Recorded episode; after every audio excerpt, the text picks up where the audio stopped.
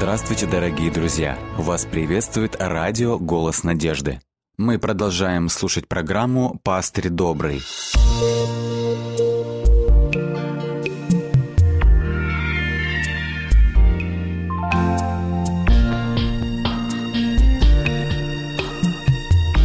Программа «Пастырь добрый». В эфире программа «Пастырь добрый». Мы хотим напомнить вам, что свои отзывы и свои вопросы вы можете оставлять на сайте голоснадежды.ру, а также во всех социальных сетях официальной группы радиотелецентра «Голос надежды». Вы также можете присылать свои вопросы на номер WhatsApp, Viber или Telegram номер плюс 7 915 688 7601. Книга Откровения, третья глава. Сегодня мы рассмотрим обращение Иисуса Христа к Филадельфии.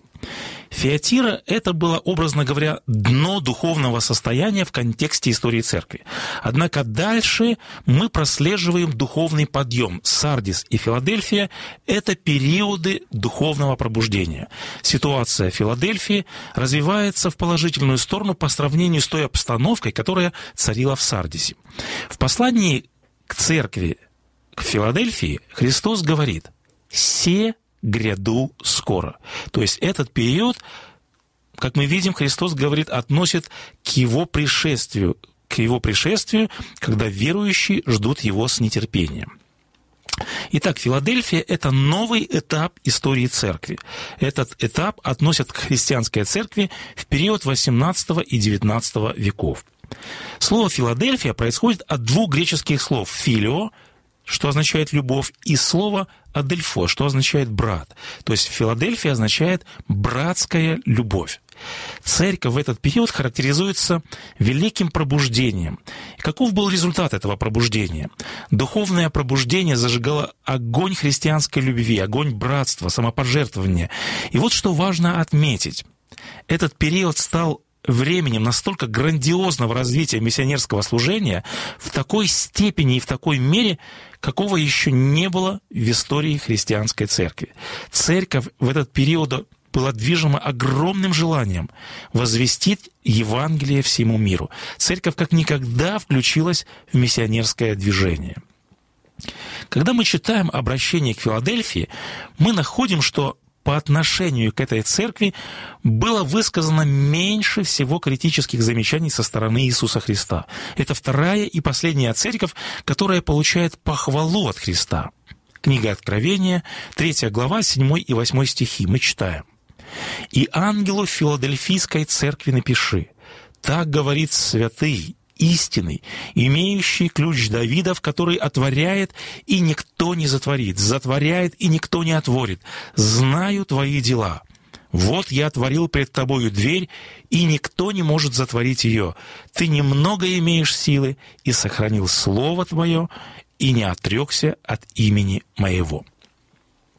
В послании каждой церкви представлены те или иные характеристики Христа в соответствии с тем духовным положением, в котором находится каждая из церквей или в каждом периоде.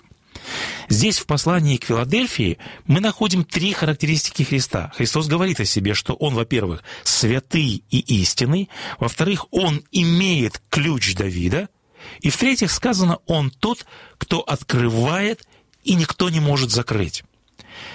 Святой, то есть слово «святой», относится к Богу, относится к Христу, к Его божественной природе. Он также сказано истинный. Именно эти атрибуты Христос желает видеть в этом периоде церкви. Далее сказано, Он имеет ключ Давида. Он тот, кто открывает, и никто не может закрыть. Ранее Христос провозгласил апостолам, что ему дана всякая власть. Он есть глава церкви. Здесь же Христос представляет себя как тот, кто имеет полноту власти и восел одесную Бога. Оттуда же он способен давать своей церкви различные возможности и множество различных и прекрасных обетований. Давайте посмотрим, что означает метафора ключей, а также метафора открытых дверей. Однажды Иисус Христос обличал книжников и фарисеев в том, что они закрывают людям дверь в Царствие Божие. Подобное выражение мы встречаем и в посланиях апостола Павла. Так, например, он говорит в первом послании к Коринфянам в 16 главе в 9 стихе. «Ибо для меня отверстие великая и широкая дверь, и противников много». В другом случае Павел говорит, «Придя в Троаду для благовествования Христе, хотя мне и отверста дверь Господ, Господом».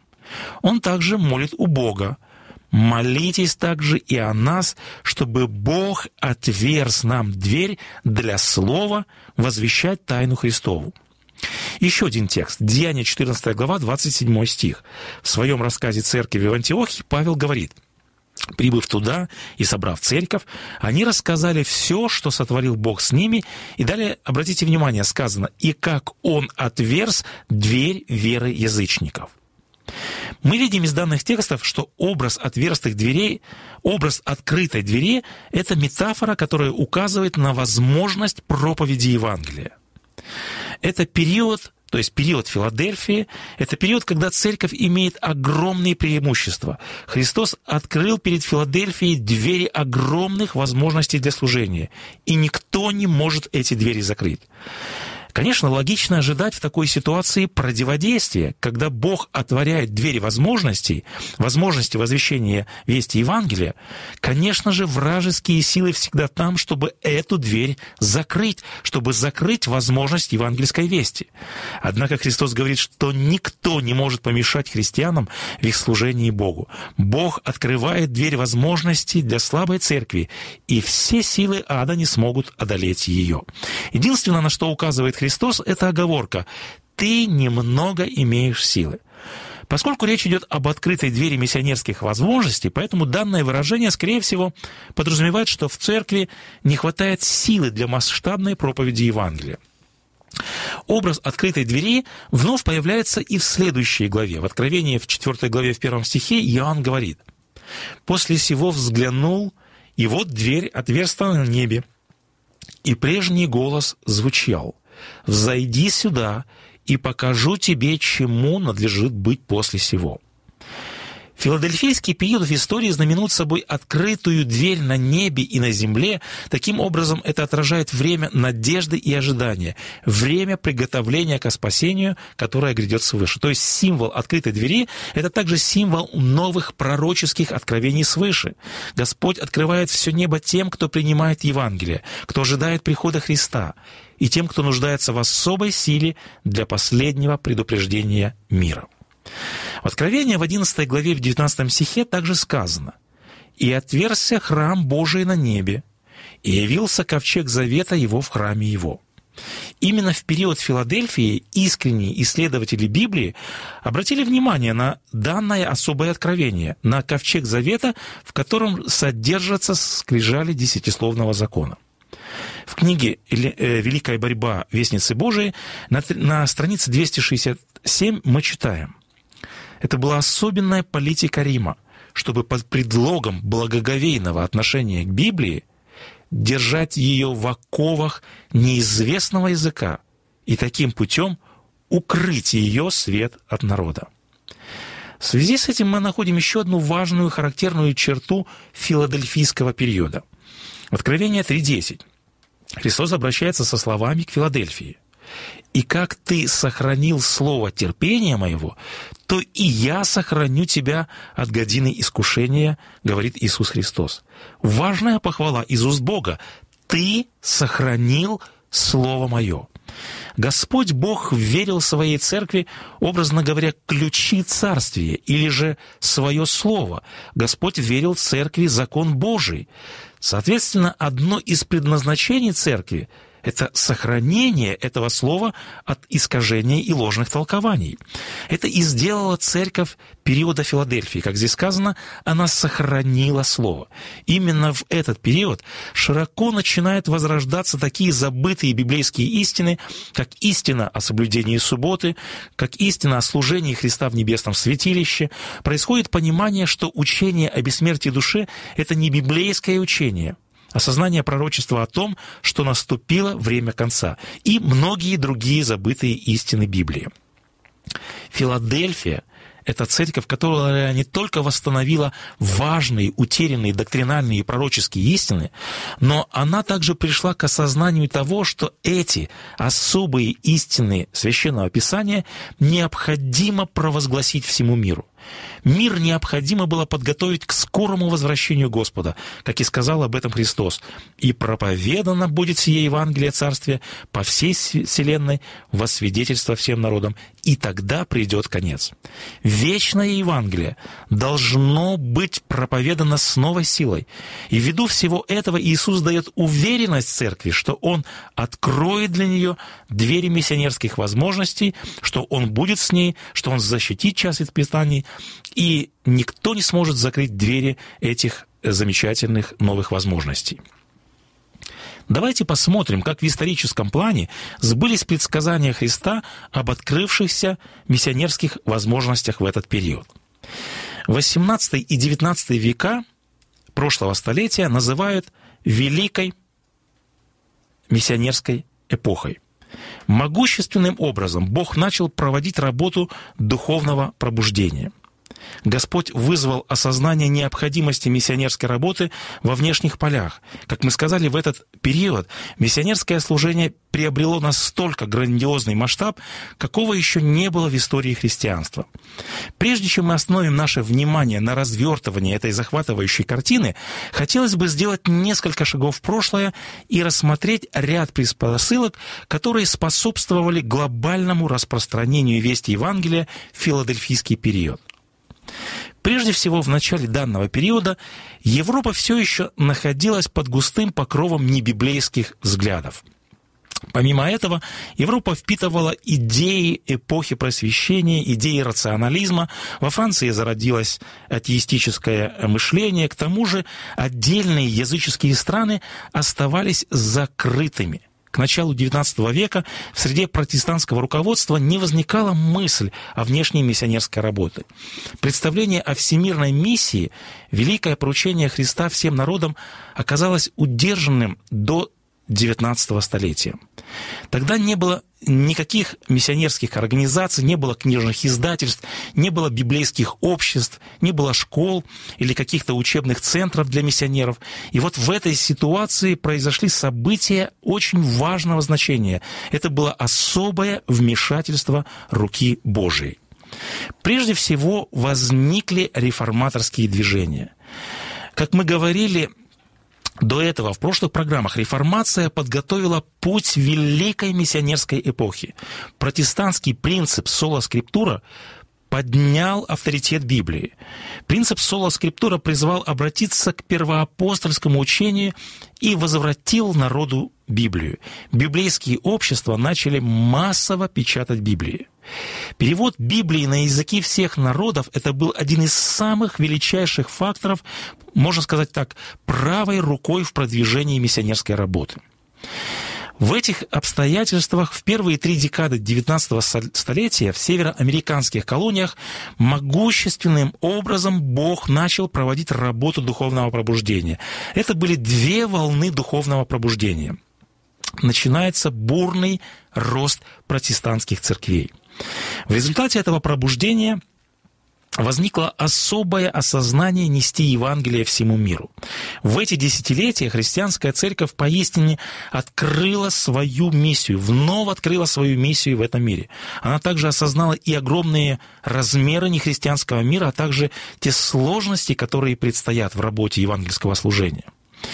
В результате мощного пробуждения как в Великобритании, так и в Северной Америке создавались различные миссионерские общества. Вскоре Америка, Германия, Франция, Скандинавия, Голландия были охвачены духом активной миссионерской деятельности. Это был век миссионерской энергии, если можно так сказать. Это было время великих и рискованных предприятий. Во время расцвета миссионерства в миссионерской работе за рубежом участвовали тысячи и тысячи миссионеров.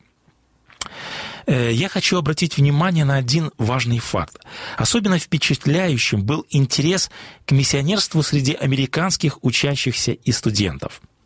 В 1886 году было образовано студенческое миссионерское добровольное движение – И вот для того, чтобы понять масштаб деятельности миссионеров в этот период, посмотрите, какую задачу, какую цель они ставили.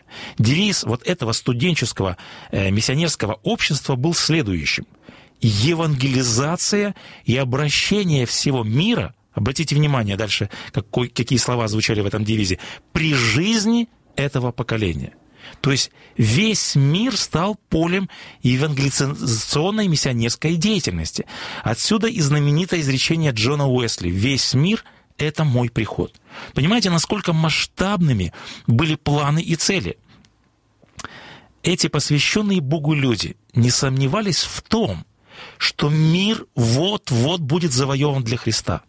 Несмотря на грандиозный масштаб задачи – Несмотря на колоссальные трудности, которые стояли перед миссионерами, эти посвященные Богу люди не сомневались в том, что они могут достичь весь мир для проповеди Евангелия. Они не сомневались в том, что дело Христова вот-вот победит.